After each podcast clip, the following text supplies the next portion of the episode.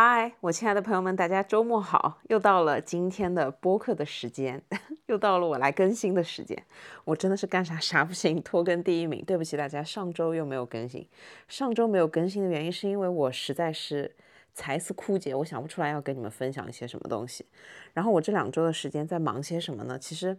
我这两周的时间也不是说特别忙，但是呢，我就是在心平气和的自己一个人自我调整，然后就是自己待着。然后我这两周真的很快乐。我跟你们先形容一下我这两周的一个状态，就是我这两周的时间基本上呢就集中我所有的精力去做想要做的所有的事情。就比方说，我会在吃饭的时候看电影，然后呢，我利用这两周的时间看了差不多五六部的电影。就是以前真的没有办法想象，我以前真的是觉得。我有很长一段的时间工作的时候，都觉得我自己完全没有时间去看电影和刷剧，但是我不知道为什么，我这两周就是在挤出自己的时间，吃饭的时候，然后我就放着一个电影，然后就陆陆续续、断断续续的会看完很多个电影，然后我就觉得特别开心、特别满足。然后呢，剩下的时间就是安排给自己做饭，然后拍视频、做视频，然后健身运动。然后我最近不是买了几本书吗？然后我空下来睡前呢就会看一下书。总之就是我一直在花自己所有的时间做所有想要做的事情，然后每天都有一种时间不够用的感觉。然后我就觉得这两周的状态我真的特别的开心，然后是我特别喜欢的。然后我这一周前两天我在椭圆机上面运动的时候，我就突然想出了我可以分享的一个主题，那就是今天要跟你们来聊的主题，就是如何正确的去在生活中。进行断舍离这件事情，以及在你断舍离之后，你要怎么规划你之后的生活和你未来想要的这些生活。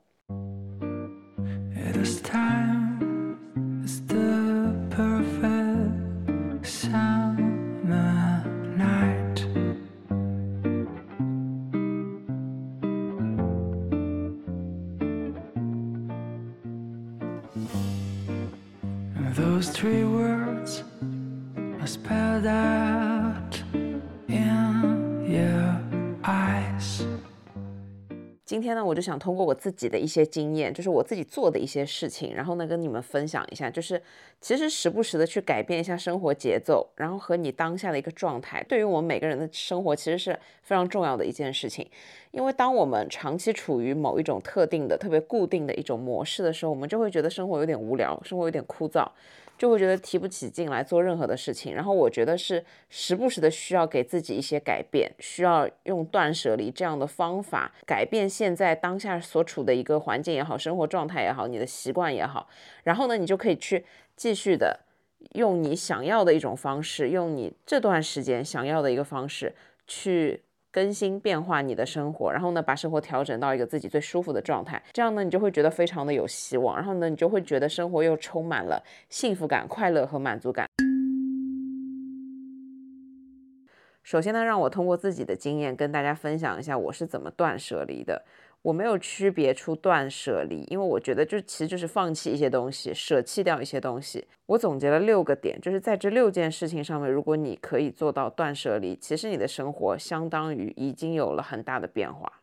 第一点是不好的习惯。就是我其实会有很多不好的习惯，每个人其实都有很多不好的习惯，但是习惯这件事情之所以它已经养成了，然后就很难改掉，是因为我们习以为常，就是太难以改掉了。因为这其实就是改变自己，而你要改变自己所付出的很多东西，其实就是蛮困难的。然后我之前有一个也不能算是不好的习惯，但是它就是在在我的生活其实是会造成一点困扰的。这个不好的习惯呢，就是我睡觉的时候会流口水。其实说出来有点好笑，因为这件事情听起来就是有点弱智，你们懂吗？但是其实这件事情在我的生活里面其实发生了已经蛮久的时间，就是在我的印象当中，可能隔三差五的，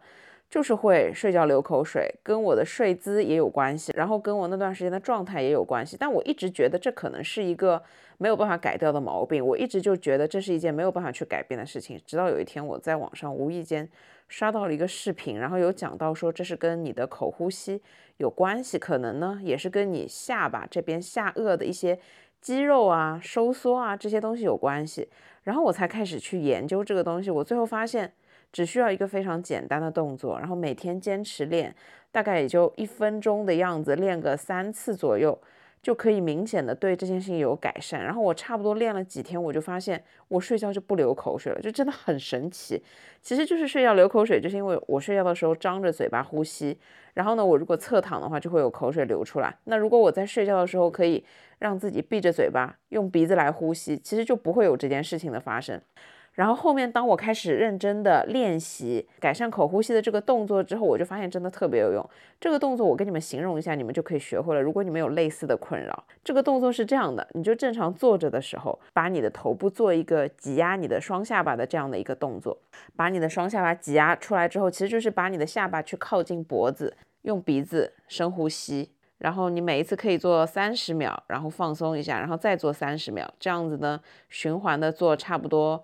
三分钟左右，就是我是一般性会在公司的时候用电脑的时候，比方说我在集中精力的弄一张表格，然后我就会在做这张表格的时候顺便把这个动作做了，然后用鼻子来呼吸，然后每一天可能想起来就做，然后多的时候可能每一天就做个两三轮这个样子，也不用每天都练，就是我现在也不是每天都做这个动作练习，然后差不多反正就是一周左右做个一两次，我觉得就已经非常有效果了。我目前。已经坚持了两三个月吧，我就睡觉再也没有流过口水。断舍离的一个很重要的原因是，舍弃掉这些不好的东西，或者就是说，把你不好的这一些习惯去把它改变一下。但是改变了之后，你就会真的发现对你的生活是有帮助的，然后你就会觉得自己其实在这一方面甚至会提高你的自信心，你就会觉得自己很棒，然后呢，你就会给自己自信。不好的习惯呢，还有就是还挺多的。比方说吃饭的时候狼吞虎咽，我以前就是吃饭的时候特别特别的快，就是每次吃东西就是大口大口的吃一块蛋糕。我看别人一个八十几斤、九十斤的瘦子，一块蛋糕可能分个十几口，二十分钟才吃完，然后我就是两三口就吃完了。其实这个习惯不是特别好，吃东西的话一定要细嚼慢咽，这样呢，一个是有利于我们这个东西的消化，一个是有利于我们食欲的稳定。细嚼慢咽的比较有利于健康，然后还有一些不好的习惯，类似于吃零食啊、丢三落四啊，或者就是不爱整理东西，都喜欢乱放，还有可能你经常会偷懒，不高兴整理，然后呢，你所处的环境每天都是乱糟糟的，然后你也就是懒得去打扫等等的。每个人多少都会有一些不好的习惯，这个是很正常的。但是呢，我觉得如果你可以慢慢的去把你的自己不好的习惯去改善，或者说慢慢的把它改变掉，你真的会发现。对你的生活是有很大的帮助。就比方说刚刚提到的吃零食，你就可以用一些比较健康的水果，或者用一些比较健康的低卡的一些对身体更加有营养价值的东西去替代，然后慢慢的去养成这个习惯。如果你经常掉东西，那么你有一些很重要的东西，一定要在家里面给它设置安排一个固定的地方来放。然后你每一次用完的时候，一定要要求自己把这个东西放回原位，因为如果你不放回原位，你就经常。要用的时候又再也找不到它了。就比方说，我非常习惯把我的所有的钥匙都放在进门口的一个位子里面，它其实不会很占地方。这但是呢，这样我出门的时候放东西、换包啊，就会比较的方便。因为我以前真的有一次就是急着要出门，然后找不到我的钥匙，真的找了八百年，最后发现它被我放在了前一天穿的西装的口袋里面，就是类似的这样的事情。就是如果你觉得这件事情已经对你生活造成了困扰，并且说让你觉得很麻烦的话，你一定要想一想，去用一种方法或者说是策略，用一种自己可以接受的习惯的方式去改变它，去给它规划整理起来，给它设定一个途径，去让你解决这件事情。还有比方说，如果你家里一直很乱，然后你又懒得整理，我自己呢是这样子想的，就是我每天花出。五到十分钟的时间来做整理，这样我每一周就可以避免一个两三个小时的整理时间。而且呢，其实我发现我现在越来越喜欢整理的一个很重要的原因，是因为我在整理的时候，我会在同时整理我自己的思路跟我的心情。然后我整理完了之后呢？不仅房间变得很干净，然后我整个心情也会变得很舒畅。所以久而久之，我体会到了一些好的地方，体会到了这件事情带给我的快乐，我就会慢慢的变得没有以前这么懒。就我以前真的一个礼拜、两个礼拜都想不到要去整理一次自己的房间，甚至都是依托我妈来帮我整理。但她每次整理完，我很多东西就又找不到了，就让我觉得很不舒服。所以我现在就是觉得有在慢慢的进步一个点，就是。给自己定了一点点小小的要求，而且又是可以执行的。我每天就花上这么一点的时间，专门来做整理，我就不会每天都处在一个乱哄哄的房间里面。然后我每天处在环境整洁的、干净的这个房间里面，我自己的心情就比较的稳定，情绪呢也会比较的好。第二点呢，就是我觉得在目前这种情况下，如果你有很多买了没有穿的衣服，或者说是你以前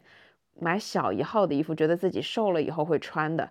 还有很多的这种不合适你的化妆品，不适合你的化妆品，那些颜色可能你以前喜欢，现在都不喜欢了，那一些唇膏直接扔掉。我曾经有很长的一段时间都觉得。我就算买来没有穿的衣服，只要它的挂牌还在，我就会有朝一日会穿它，我就一定要把它放在我的衣橱里面。然后与此同时，我又不断的在买新衣服，所以这就是一个恶性循环，就是我不穿的衣服越来越多，然后我衣橱里面的空间越来越小，但是我呢又一直会在外面买衣服，就是我是没有办法控制住自己，说什么一年或者说换季的时候一件新衣服都不买，我觉得我没有办法做到这种，就是换衣服这件事情。换你的风格，换你喜欢、想要穿的、适合你的衣服，这件事情是非常重要的。所以我没有办法真正的做到在买衣服这件事情上面的断舍离，就是啊，我现在就穿我所有衣橱里面的这些衣服，我这些衣服已经够我穿很久的时间，我是不需要买新衣服的人，这我不行，因为我觉得外表真的还是非常的重要，而且你的穿着风格跟你的穿搭品味适不适合你。然后是不是你最近喜欢的风格这件事情还是相当重要，所以我是没有办法不买衣服。我的这个买衣服的频率其实也就是比较正常的一些频率，并没有说我有什么买东西或者是买衣服的这一类癖好，或者说已经上瘾了非常疯狂的这一种。但就是说基于我这样的情况，我每一个换季的时候，我还是会给自己买一点新衣服、新鞋子，那导致就是我的衣橱空间越来越放下我所有新买的这些衣服。就是我每次买完新衣服最大的一个困扰，并不是。我要怎么搭配？而是我要把这些衣服洗干净之后塞进我的衣橱，因为我的衣橱真的没有任何的空间。基于以上的事实，我从几个月之前就开始下定决心定期整理我的衣橱。一开始呢，我是把一些不太穿的，就是已经太过于旧的衣服直接捐掉。到后面呢，就变成了我很久没有穿的衣服，甚至我就算是买了一次都没有穿过的，但是上面吊牌还在，但我觉得我可能。真的不会再穿的衣服，把它们处理掉。最近就是我终于醒过来了，就是我觉得我有很多买小的衣服，或者就是以前觉得说啊，我等我以后瘦了就穿着会很好看的这一类的衣服，我也全部都把它们收拾掉了，因为这样子才可以有效的节约出我衣橱里面的空间。另外一个点就是我认清了自己。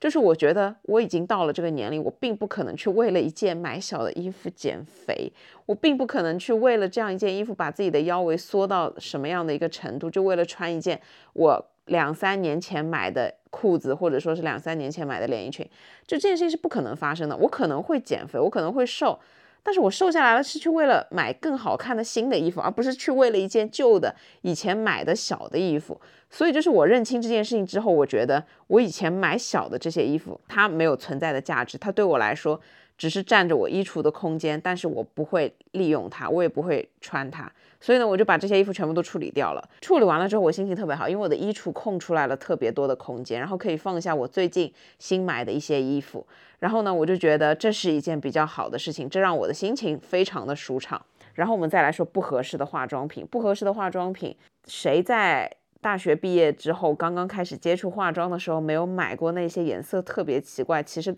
根本不太适合自己，但是就是。被这个颜色所吸引的那些化妆品，就比方说颜色饱和度特别高的、特别浓重的烟熏的眼影，然后又飞粉飞的一天世界就非常难用。就任何一个颜色一上脸，就是哦哟，就是感觉像是用个什么颜料糊在了脸上的这种感觉。然后这种彩妆一次都没有用过，包括就是以前新起来买口红那一阵子，我就买了很多支的。我也不知道怎么形容，反正就是饱和度特别高的口红，什么死亡芭比粉啊，然后那一些饱和度特别高的大红色，反正就是饱和度特别高，然后又不是很适合我这样子黄皮的口红的颜色，就我买了一堆，然后呢都还是有牌子的，所以呢就是也没有办法说你想扔就直接扔掉，所以呢有一段时间我就是把这些化妆品收集到一起，就觉得哎呀可能放着吧，以后可能用来调个色啊什么的还会再用，但是事实证明我并不会。再用，我有尝试过把自己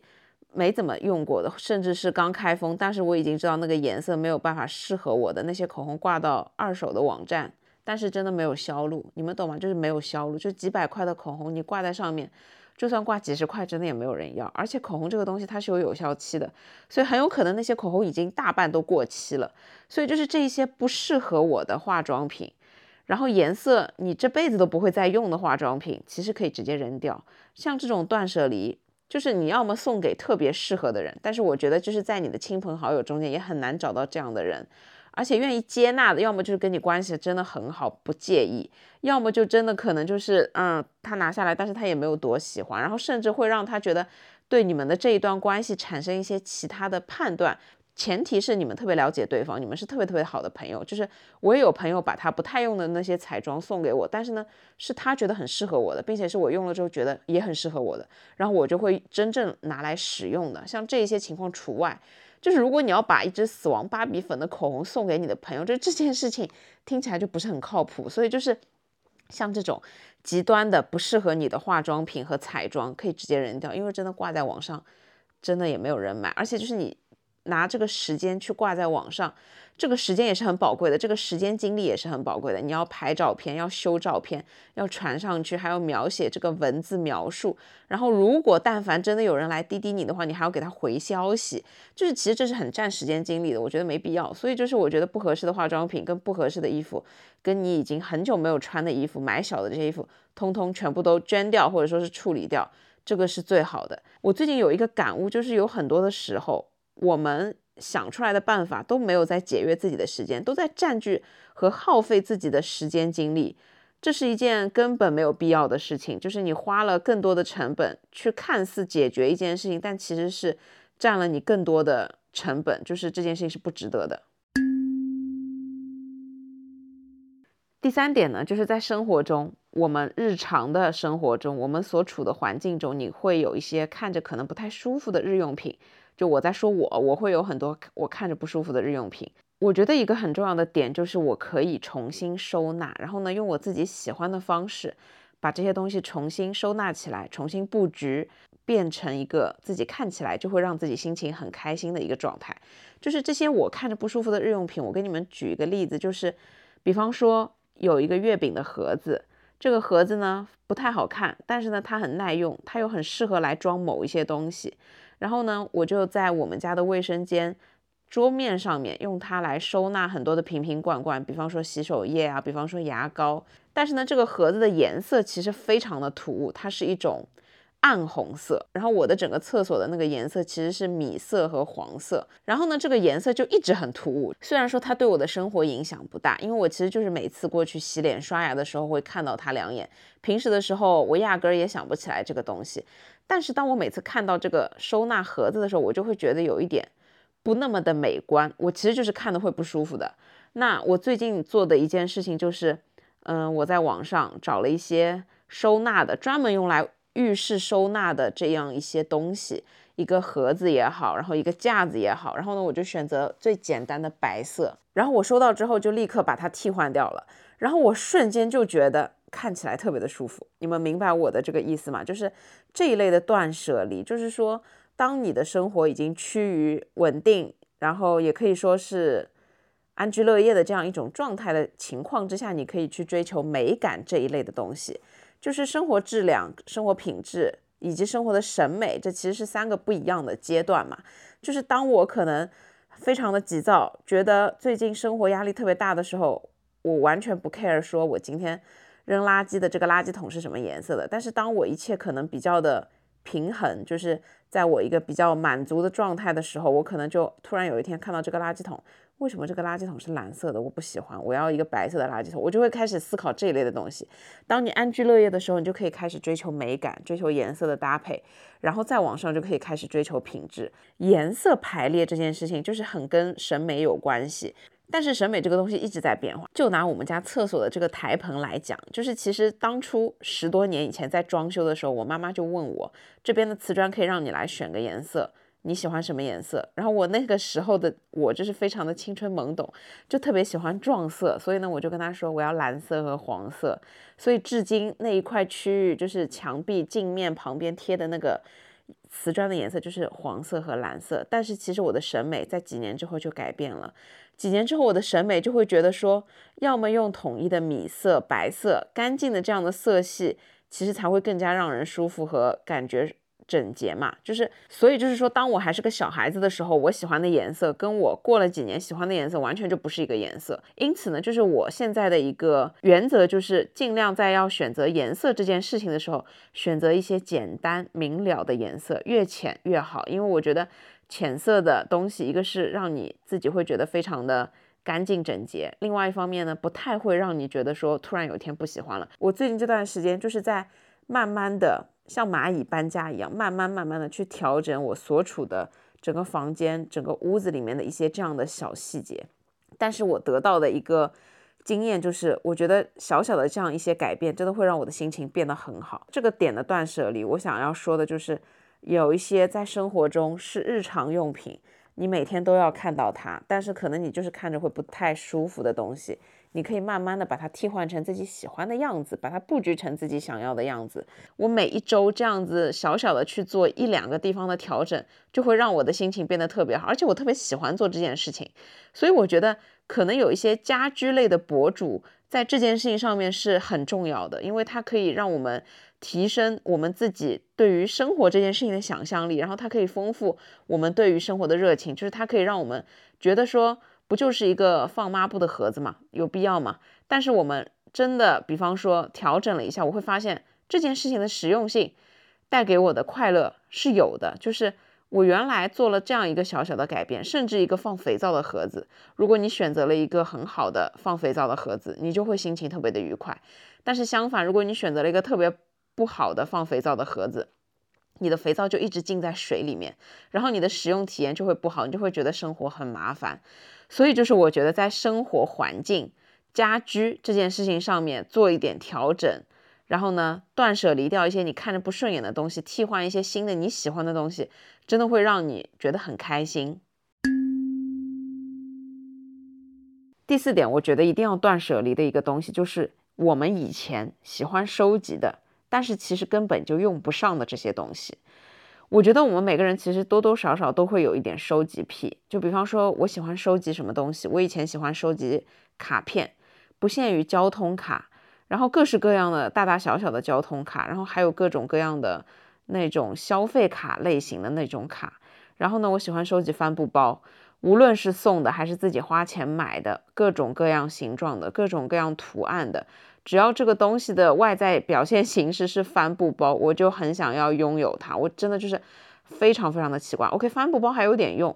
然后呢，还会有所有衣服的吊牌，就是新的衣服上面的那个标签。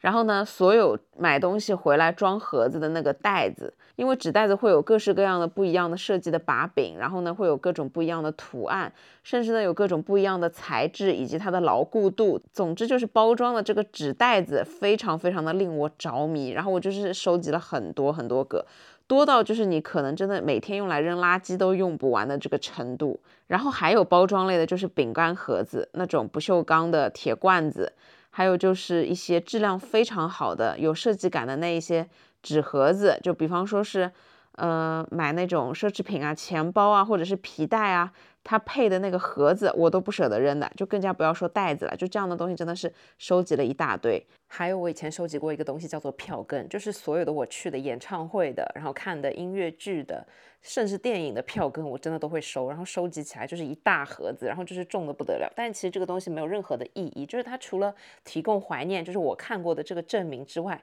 没有任何其他的实际意义和用途。因为上面的字其实也会褪色。除了票根之外，还有一大堆的东西，就是我的工作属性的工作证。无论是我的工作的工作证，还是我之前搞副业的，有很多的那种工作证嘛，就是工作的挂牌。真的，我可能收集了有四五个鞋盒的这么沉重的工作证。我之前就真的是下定决心把这些工作证全部都给扔了，因为我真的觉得这些东西在我眼里就其实就是一个干垃圾的作用，没有任何其他的价值和意义。可能我留下了几张，就是当时的这个工作证上面是有艺人签名的这些，这个是有特别留念意义和价值的。我如果想要记得我哪一年工作了一些什么地方，我觉得翻朋友圈来说是一个最效率的方法，而不是说打开一个全部都是灰的盒子翻出这些工作证。还有可能算是钥匙扣，就是我不管到哪里，如果买礼品，就是我不管到哪里旅游，我知道很多人喜欢买冰箱贴，我中间也买过一段时间的冰箱贴，但是我觉得冰箱上面贴满冰箱贴，开门实在是太沉重了。但是我各地旅游的时候，就会去买当地那种礼品商店里面那些造型各异的钥匙扣。然后我有一次就是整理房间的时候，我发现这里也有钥匙扣，那里也有钥匙扣，然后我就把它收集到一起，我发现我有一盒子的钥匙扣，就是。我这辈子都没有这么多钥匙，根本就用不上这么多的钥匙扣，而且有很多的这些钥匙扣又是金属的，又比较的重，就感觉你挂了钥匙就更重了。所以我不知道咋想的，就是买了一堆的这样的钥匙扣。就我刚刚说的这些东西，其实我之前有跟其他的网友讨论过，就是好多人会有这样同样类似的情况。我这两年的断舍离，就是把我这一些收集的完全没有用的东西全部都处理掉了，直接就当干垃圾全部都扔掉了。我觉得收集这件事情是这样的，它要么就是用来欣赏，就是你觉得你看到这些东西你就很开心，看到这些东西你就会很满足，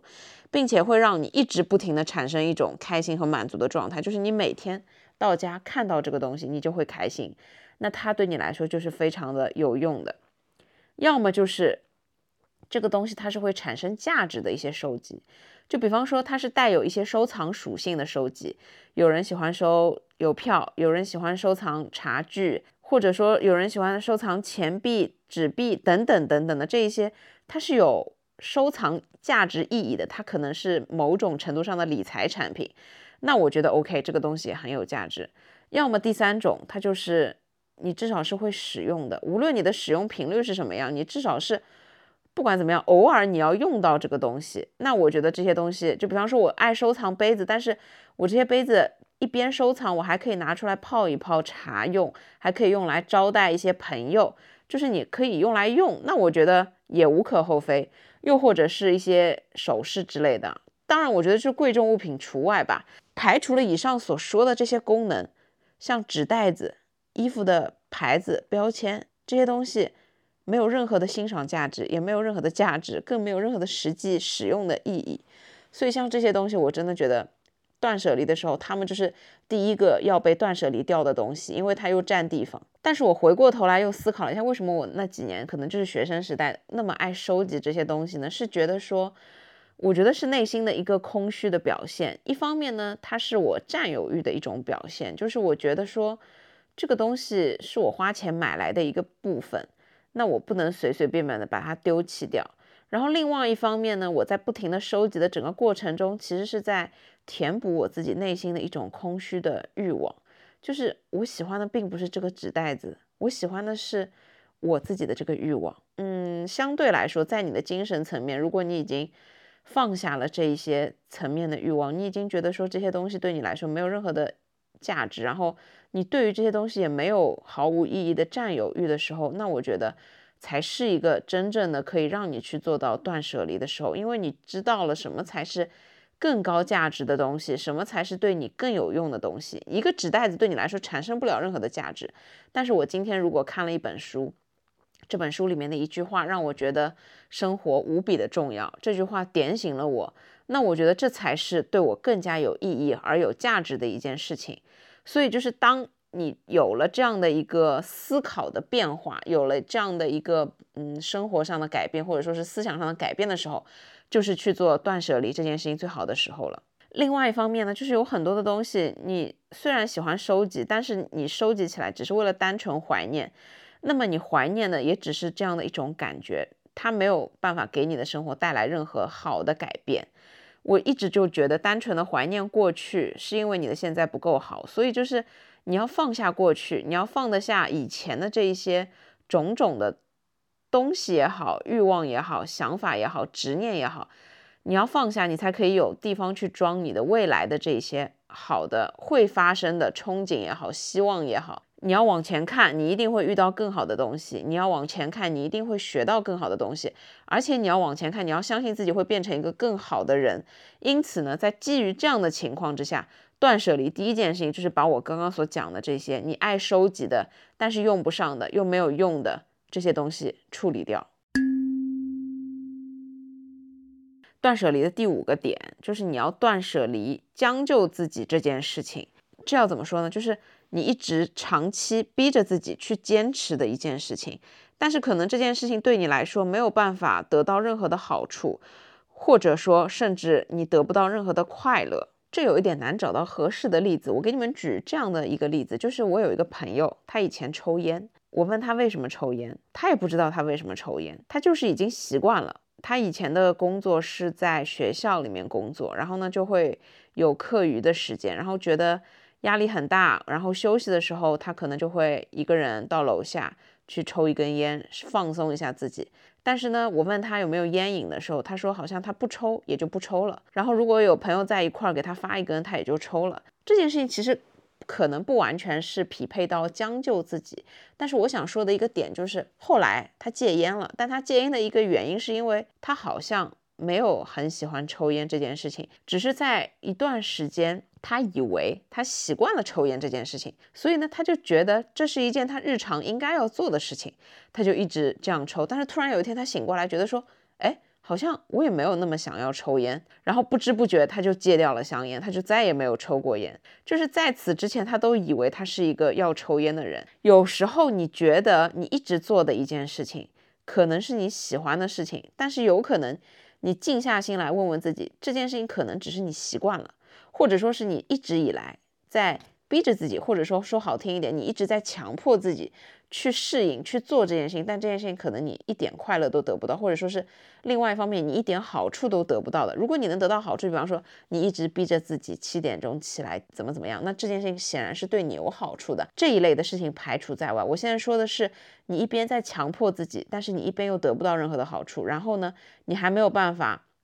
从这件事情中感受到快乐的事情。那像这些事情，我觉得是可以去断舍离的。再举一个例子，就比方说。你一直想要运动，然后呢，你就一直尝试运动，然后你运动的方法呢，就是去跑步，但是呢，你发现其实你自己根本不喜欢跑步，然后你觉得你又要。一定为了健身，然后去做跑步这件事情，所以你每次想到你要去跑步的时候，你就压力特别的大，浑身上下全部的细胞都在反抗你，你都觉得说我就是不喜欢跑步，但是呢，我又要逼着自己去跑步。像这样的情况，你完全可以给自己其他的选择，就是跟跑步相比，还有很多的运动种类是你可以去选择的。就比方说快走，比方说散步，比方说在跑步机上。爬坡走，比方说用楼梯机爬坡、跳绳，用椭圆机，比方说用划船机，比方说游泳，比方说爬山，就是等等等等。其实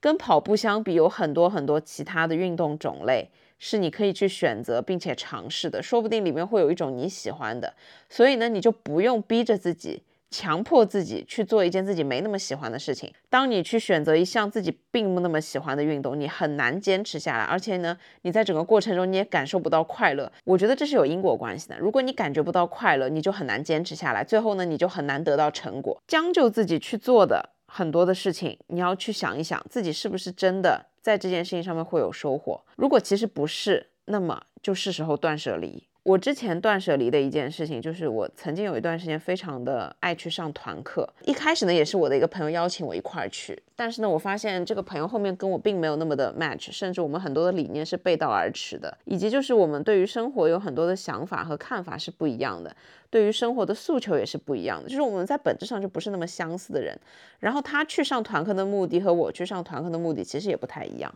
然后我跟着他去了一段时间之后呢，我以为我喜欢这件事情，因为他就是每周到了固定的时间来，会问我想要上什么课，然后到固定的时间点要提醒我去抢某某某在什么时间在什么地点一个特定的课，但是其实那个地方又离我八百米远，就是离我家其实特别特别的远，然后每次去呢，可能就是陪伴义务要大过于我自己想要去的这个义务。然后后面，当我慢慢的去思考我到底有没有真的很喜欢去上团课这件事情的时候，我发现好像我真的没有很喜欢，甚至呢，相比之下，我更爱一个人去健身房。那这个时候呢，我就慢慢开始拒绝，然后慢慢的开始觉得说，我可能还是去尝试一下其他我更喜欢的项目。我其实一直是在将就自己，去迎合我的这位朋友去做这样一件事情。所以那个时候，我最终就选择了断舍离。然后我觉得说，那一刻真的非常的轻松。我把账户里面之前充的钱全部都退掉了，然后就拿这个钱去其他地方报了一个自己更感兴趣的项目。千万不要将就自己，我觉得任何时候都不能将就自己去做一件事情。工作上你可以将就自己，在赚钱这一方面，我觉得只要我努力，只要我认真赚钱就 OK。那么将就自己也是可以的。但是呢，在生活层面，我一直说的是要把自己放在比较重要的位置，要把自己的需求和快乐放在很重要的位置。所以呢，就不要长期的一直将就自己去做某一件事情。是时候问问自己，是不是真的喜欢？如果不喜欢的话，那咱们就拜拜，再换一个，再换一个其他的运动爱好或者说是活动。第六点要断舍离的就是社交，社交层面的断舍离，我指的是要把时间去留给比较重要的人。社交它其实包含的范围有一点广，它可能是我们在网上购物要跟客服的交谈，又或者是工作上跟同事的交谈，跟其他外面对外的客户的交谈，又或者是我们去咖啡店点一杯咖啡，跟咖啡店员的交谈，还有呢就是自己身边的亲人朋友。或者说是爱人，或者说是对象，或者说是亲密关系中间的等等的社交。但是我这个点要说的就是，社交层面的断舍离，一定要把时间留给你最重要的人。就比方说，你现在如果问我愿意把社交花在哪些时间，我会告诉你，工作中的社交我肯定是必须要保留的。然后剩下我自己的时间，我会把我的这一些有必要的社交留给我的家人。留给我自己真正的好朋友。除此之外，因为我没有对象，我是一个黄金单身汉，所以就是没了。把时间留给重要的人，是因为我们每个人的时间精力其实都是非常有限的。我是很忙，但是呢，我在忙的时候，我依旧还是会感觉得到，我有很多的事情要做。就是我虽然很忙，但是我还是会有很多的事情想要做。那我要把我想要做的这些事情安排到我的时间里面，就必须要控制好我现在做的所有的事情。所以呢，我是一个非常注重把自己的时间留给重要的人的这样的一种状态。就甚至于我现在每天看社交媒体的时间，我都是有在慢慢控制的。因为我觉得我只有在把所有事情都做完了，睡前的这个时间。里面我可以选择用来看书，或者用来看社交媒体，或者用来刷一些无脑的视频。就我只能做三选一，所以呢，我只能每天定量的来安排。有很多时候我们是没有意义的社交的，比方说我今天接了个诈骗电话，那这个电话如果我已经知道它是诈骗了，我就没有必要去接起来。我接起来三十秒一分钟，这就是浪费了我的这个时间。虽然你们会觉得这样一个电话的三十秒一分钟并不长，它其实是很短的。但是你试想一下，如果你今天接了五个、十个这样的来电，那你就可能浪费了五到十分钟的时间。五到十分钟的时间对我来说，我可以看一个非常有意义的科普视频，对吧？我可以学到一点东西，我也可以用它来烫一件衬衫。就是这些事情对我的生活是有价值和意义的。但是我接了诈骗电话。广告营销的电话这件事情对我没有任何的意义，甚至会浪费我的时间。把时间留给重要的人，还有一个点就是以我为例，就是我身边其实有很多的朋友，但是呢，我可能最真心的、最知心的好的朋友也就一个手能数完。然后我会愿意把我自己的大把大把的时间都留给我的这些好朋友们，就是因为这些好朋友他们是跟我人生非常有重大连结的人，他们是对我人生非常重要的人。我们可能是彼此认识了十多年，甚至二十多年，又或者是我们彼此从大学到现在一路一起成长，又或者是我们从工作中认识，然后虽然对方换了工作，但我们现在依旧保持非常密切关系的人，就是我非常关心关爱这些人，这些人也非常关心关爱我的状态，所以呢，我愿意把我自己的时间，就算是半天或者甚至是一天留出来，就跟他们碰头见面聊天，然后这段时间就只是用来。互相的聊天，互相的用来更新彼此的近况，彼此脑子里面想的事情。因为我关心他，他也关心我。我就算出来只听他讲一些垃圾话，讲他讲他一些最近碰到的不开心的事情，我都会觉得说，如果他讲出来让他更开心，那这件事情就是有意义的。对于真心的这样的朋友，我就会愿意做一个非常好的倾听者。我觉得，因为我关心他，我希望他快乐开心。我找他出来，我只是因为想他了，我只是。好奇他最近发生了一些什么有趣的事情，我只是好奇他最近的一个状态，我只是想知道他最近过得好不好，仅此而已。我不是想要从他身上索取任何的东西，我也不是想要用他来做任何的事情。把时间留给这样重要的人，是我非常愿意去做的。但是相反，有一些可能你觉得没有那么重要，甚至是你觉得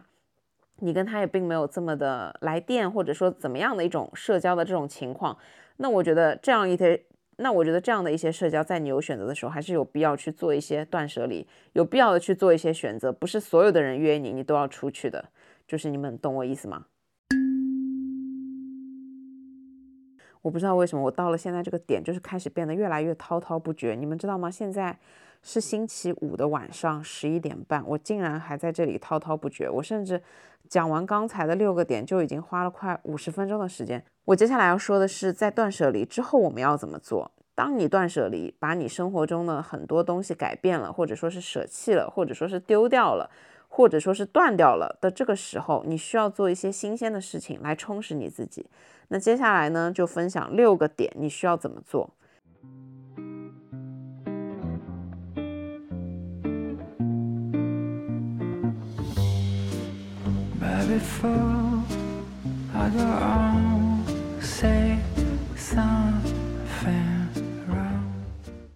第一点，我觉得生活中非常重要的一件事情就是你要固定一个时间去做同一件事情。举个例子，我们每天在差不多固定的时间吃早餐，这样我们就可以坚持每天吃早餐。其实有很多的事情都是跟这件事情的准则是一样的。如果我可以每周几天在固定的时间去运动，那我就很容易把运动这件事情坚持下来。举个例子，我以前养成过一个习惯，就是吃好晚饭之后和吃好午饭之后就去外面散步半小时。这样呢，我就可以做到我每天都散步一个小时。这件事情是非常轻松容易做到的。就是我现在工作的地点在市中心，但是我以前工作的地点在靠近虹桥那边。然后呢，周围就是真的有很多可以散步的小花园也好，小公园也好，就真的很多地方可以散步。所以我那个时候就是每天吃完午饭了之后都会。去固定的散步二十分钟到半个小时，所以就是如果你想要去坚持做一件事情，你必须要在同一个时间给自己固定好这个时间去做同样一件事情。嗯，举个其他的例子，比方说你在上厕所的时候经常会习惯看一些书。其实我虽然不建议大家上厕所的时候看手机，但是我觉得现在也没有办法完全避免你上厕所的时候不看手机吧，因为这对很多人来说是一个闲者时间。所以就是说，如果你在上厕所的时候可以看个几分钟的书，那我觉得你只要坚持，这也是对你很有用的。就比方说，我这两周每次都是在固定的吃早餐的时候看一段短剧，或者说是看一点电影，可能也就看个不长，二十分钟、三十分钟的样子。但是我这样三顿饭就可以看完一个一个半小时的电影，就对我来说其实是效率蛮高的，而且对我来说就是我可以坚持下来。又或者说是我最近养成的一个非常良好的习惯。在晚上洗衣服、晒衣服、收衣服、叠衣服，然后第二天一早吃完早饭之后，就固定在这个时间把衣服烫掉，就是。就是我以前不爱穿衬衫，因为我觉得衬衫很麻烦。然后我现在呢，有了固定的时间来烫这个衣服，我就会把它安排在我吃完早饭，本来就是想要站一会儿，那这个时候我就用来烫几件衬衫，其实也就花了一刻钟、二十分钟的时间。然后我这样要穿的时候，我就可以直接拿来穿，就其实非常的省力。当你去掉了一些生活中不好的习惯，你应该去培养一些对你生活有帮助的好的习惯。怎么做呢？就是从你定时固定的同一个时间去做同一件事情开始，这样呢，你就非常容易可以养成这个习惯。第二点呢，就是提前安排好自己的日程规划。虽然听起来这件事情非常的老生常谈，但是这件事情其实真的很重要。我不知道你们身边有没有那种特别特别忙碌的人，因为我的领导是一个特别特别忙碌的人，他可能就是这一周。就会开始安排下一周的计划，从星期一的早上九点一直安排到星期五的下午六七点这个样子，就是每个都是按小时来排。然后呢，如果你要跟他约开会时间的话，必须就是先问哪一天比较空，然后问完了哪一天比较空，你就只能问他空的那段时间。比方说，他说我中午十二点半有空，因为那个时候我在车上从哪里去哪里。那这个时候你就可以跟他约一个电话会，就是忙到这样的程度。就是如果你但凡身边是有一个非常非常忙的人，他肯定是一个把自己的时间安排的非常规划具体的人，因为他们如果不这样安排的话，完全就没有时间做任何其他的事情，完全就是一团乱。所以他们要把所有的事情都做掉的一个重要的前提就是规划好自己的时间。那我现在说的这个提前安排好日程，其实没有苛刻到说你要把自己的每一天的每一个小时。每一顿饭都安排掉，我说的就是你至少要见缝插针的知道我未来几天在什么时间点可以去安排健身，然后呢，在什么时间点我要去做一件什么事情，我至少要把通勤的时间考虑进去，必须要把堵车的风险考虑进去，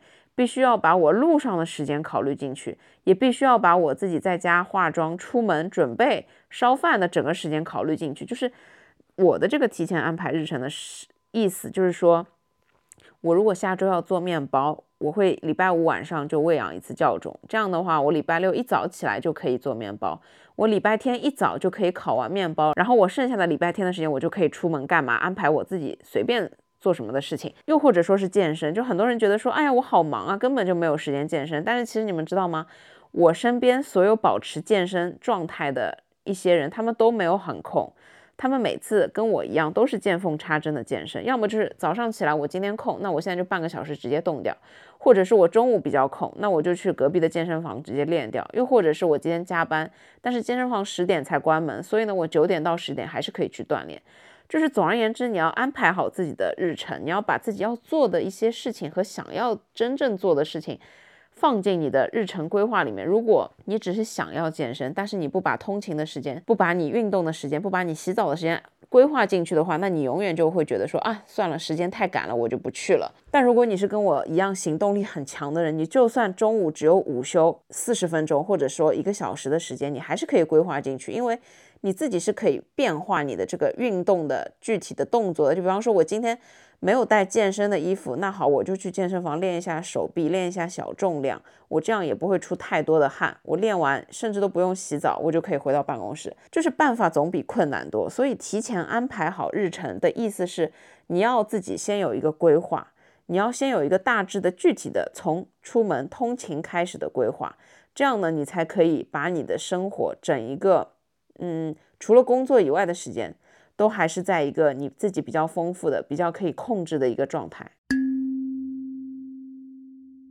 第三点呢，就是不断学习。虽然我觉得这也是老生常谈，因为我在过去的几期播客里面一直在跟你们强调不断学习的重要性。但是最近我觉得我又开窍了，是因为我之前在研究减肥的时候看了两本书，我觉得我至少学到了很多营养学的东西。但是后面呢，因为我自己生活中的一些事情，就比方说。有亲人体检查出来一些指标不太好，然后呢，我就上网像无头苍蝇一样的乱找，然后乱找乱看之后呢，我就觉得说，其实有很多的时候，这跟我们每天的饮食习惯还是会有关系。然后我就会又转向去看这一方面的书，然后呢，我就又买了一堆这样子的书。然后当我开始认真看这些书的时候，我又发现，天呐，我又开始颠覆我过去对于健康饮食的认知。就是我一直不断的在更新自己的知识库，我一直不断的在颠覆自己过去对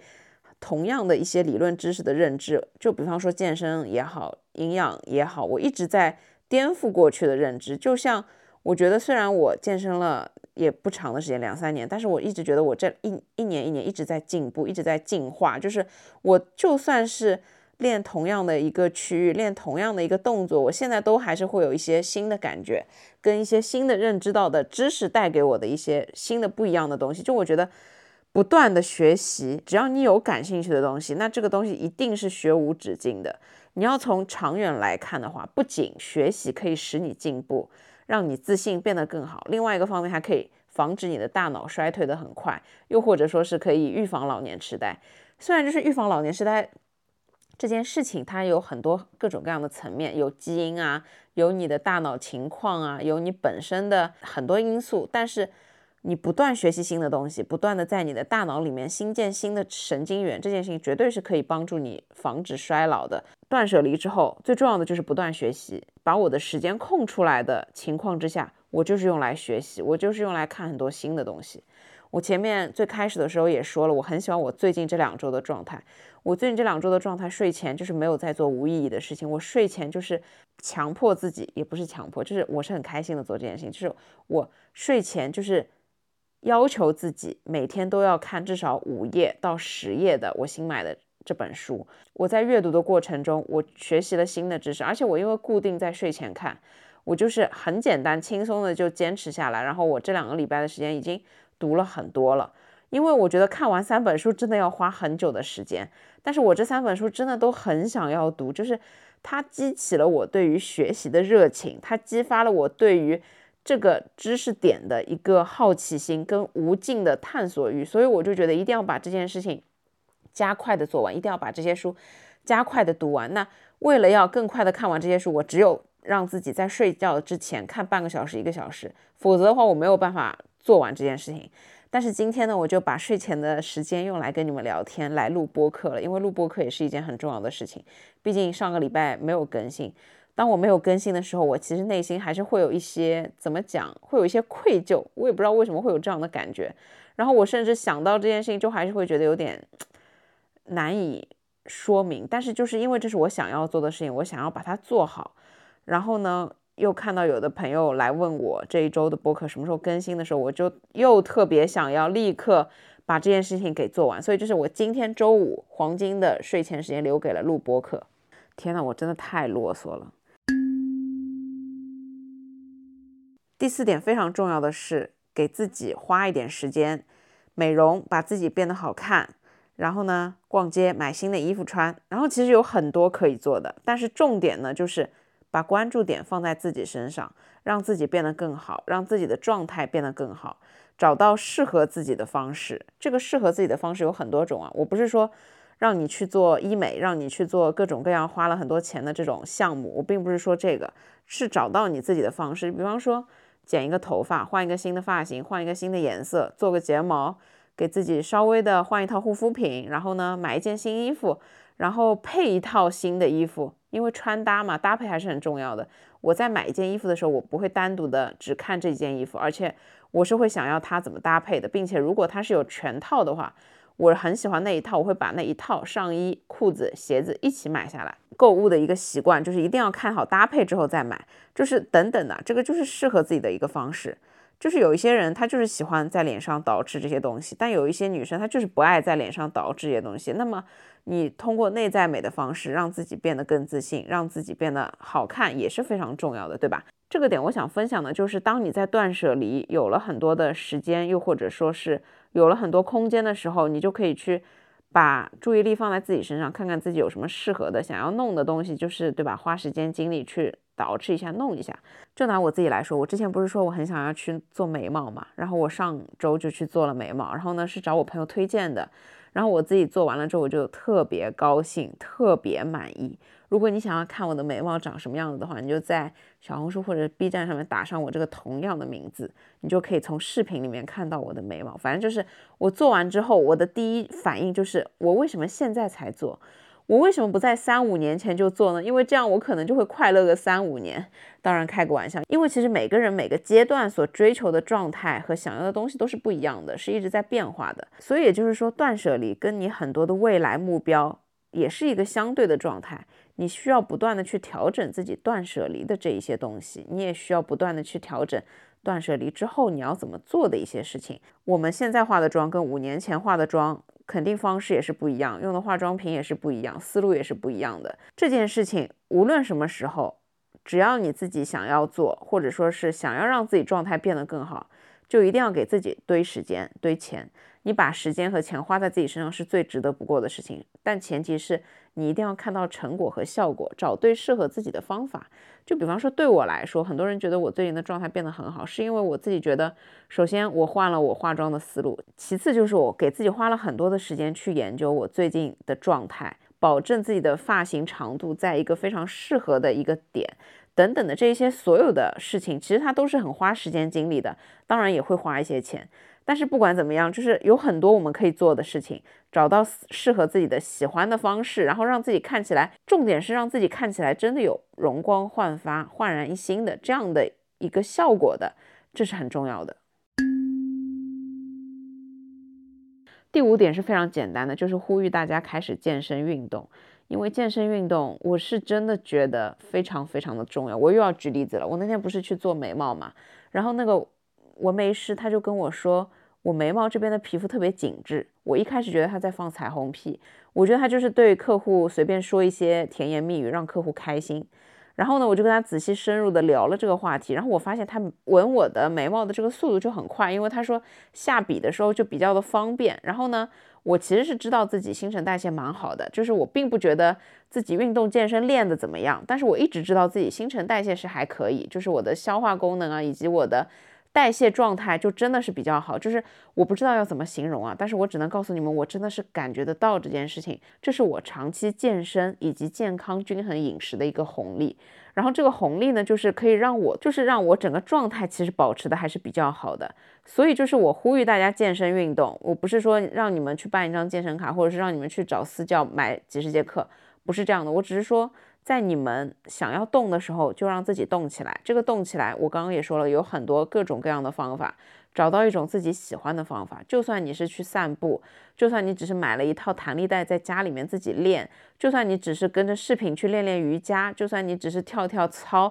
只要是健身，只要是运动，只要是让你动起来的方式方法都很好，因为这件事情非常重要，是它可以让你保持一个非常重要的状态。如果你现在问我，有没有什么后悔的？在大学毕业之后没有立刻开始做的事情，我告诉你们，绝对不是美容，绝对不是做睫毛，绝对不是染头发，绝对不是去做任何医美的项目，而是健身。因为我没有在大学毕业之后立刻开始健身，是因为我当时就没有这个 sense。然后我那个时候刚开始减肥，我就是每天出去跑五公里，然后后面呢还导致膝盖受伤，就是我没有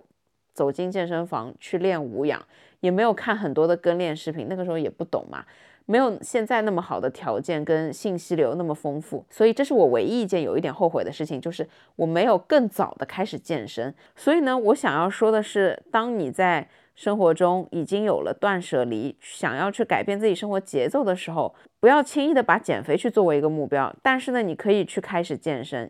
开始运动，开启这件事情真的非常的重要。我们读再多的书，它也只是一个精神层面的东西。但是要让我们活得久一点，活得更加健康一点，需要的是我们的身体健康的身体和经常的运动，它就是一个挂钩的状态。所以呢，就是呼吁大家去找一些自己喜欢的运动，动起来真的很重要。接下来要说今天的最后一个点，就是断舍离之后对于未来最重要的一个点，就是去追求生活的意义。追求生活的意义这件事情其实非常的宽泛。因为生活其实，我自己觉得生活没有意义，生活其实就是活着让你开心而已。生活的唯一的意义可能就是让你坚持每一天活着，并且开心、快乐、满足。但是呢，我觉得我最近两周悟出一个非常平凡的道理，这个道理呢，就是真的只有长期的平静感和愉悦感，它才能给我带来真正的安全感、自我满足感、归属感以及。最重要的是我个人的一个完整的感觉，就是我觉得这样的一种状态才是最好的、最长久的。然后这也是我追求生活最重要的一个意义和价值。我并不是说我要多有钱，我也并不是说我要变得怎么样。就是我觉得生活是没有办法去定义的，生活的意义每个人也非常的主观。在我看来，你做任何的断舍离，你工作中再怎么拼，你也是为了下班了之后有那么一点属于自己的时间，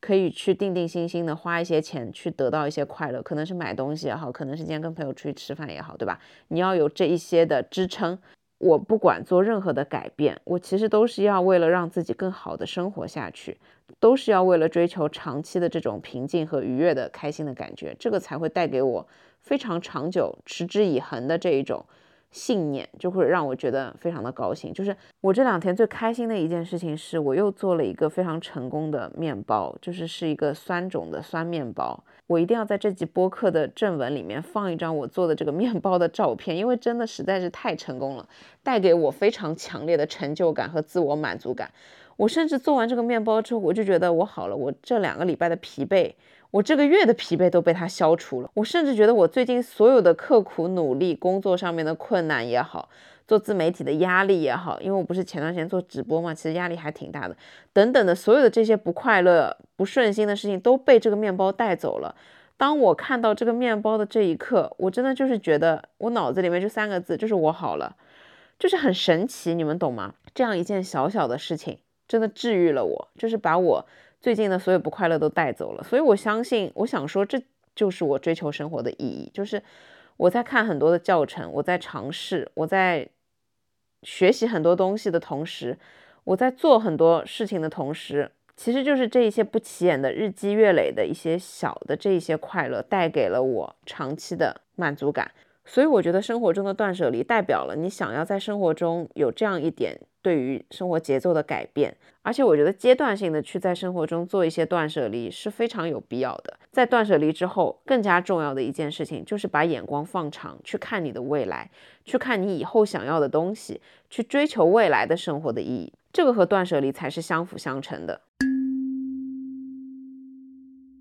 好了，我亲爱的朋友们，以上呢就是我今天这一期的分享。我真的觉得我到了半夜很啰嗦，现在已经快十二点了。我录这一期真的录了很长的时间，这一期相信我陪到你们很长的时间，就是弥补了我上星期没有更新的这个愧疚，小小的愧疚感。然后以上呢就是我今天跟大家分享的关于断舍离以及未来要怎么做。去真正改变自己生活节奏和状态的所有的基于我自己个人经验的分享，因为这是我这两周认真思考出来的一些东西，所以呢，希望带给你们生活一些灵感。我觉得虽然我对人生有很多东西还是没有看得很透，但是呢，我觉得我至少在生活的这个层面算是一个比较热爱生活、比较有一些自己想法的人。所以呢，也是希望分享给你们一些正能量的东西，希望分享给你们一些听完之后，我觉得我又有动力可以去好好生活了，我又有动力可以去改变我的生活了，甚至是我又有动力去面对我以后的生活了。我觉得这个才是最重要的。有任何想说的话，就在下面留言告诉我。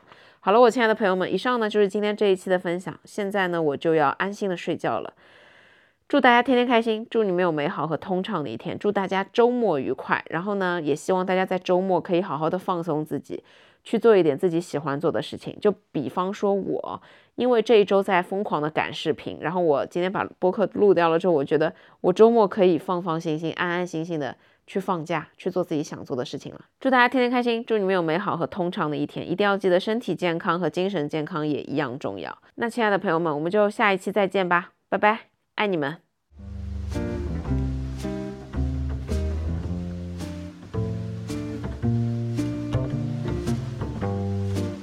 I just hope